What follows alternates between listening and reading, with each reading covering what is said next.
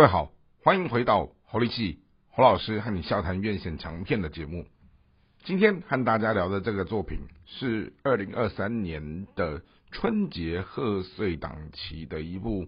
原本是一个呃收视率非常好的小荧幕的成功作品，后来他们把它搬上了大荧幕。好，那小荧幕的这部作品叫做《我的婆婆怎么这么可爱》。讲的是一个婆媳之间糕饼店，好整个家庭喜剧，好背后这样错综复杂的这样的一个故事。那进入到了大荧幕以后，它变成了另外一个作品，叫做《我的婆婆怎么把圈圈搞丢了》。好，那但这部戏它其实整个呃制作的阵容哈，用的都是原本电视剧的原班人马。好，那。在这样的一个原班人马的这种气势加持之下，啊，当然它就会有它原本呃可能既定的这一些电视剧呃它的收视观众的粉丝作为基本的票房，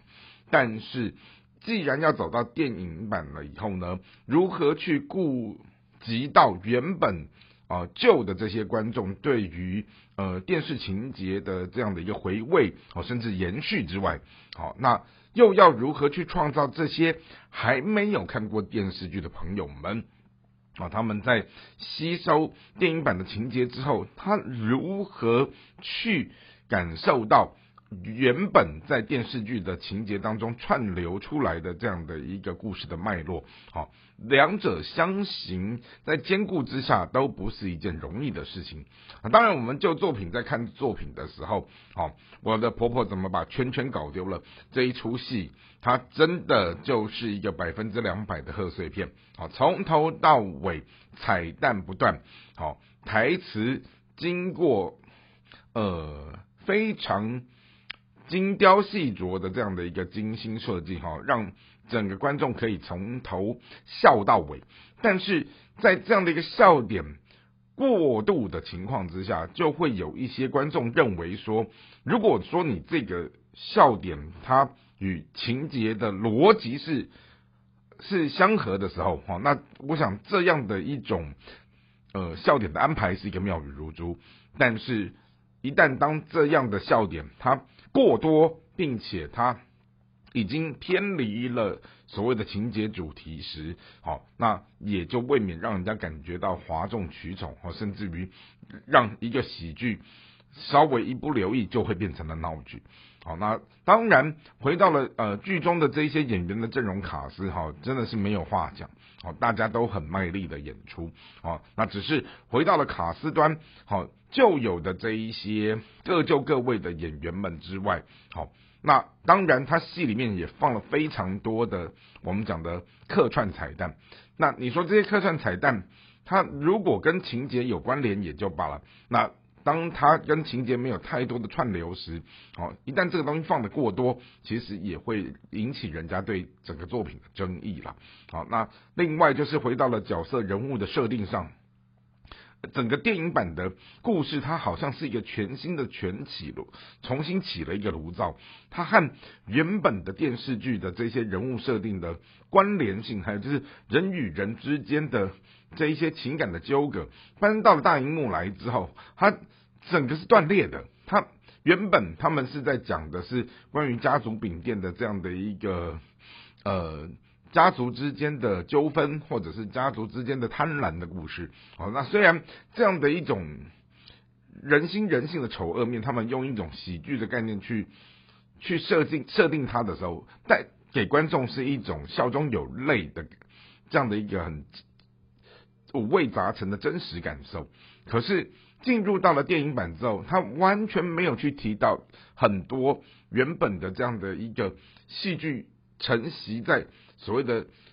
电视剧的情节的结尾之后，再延伸出来，好，它变成是一个全新的东西，变成了是一个女主角这个婆婆，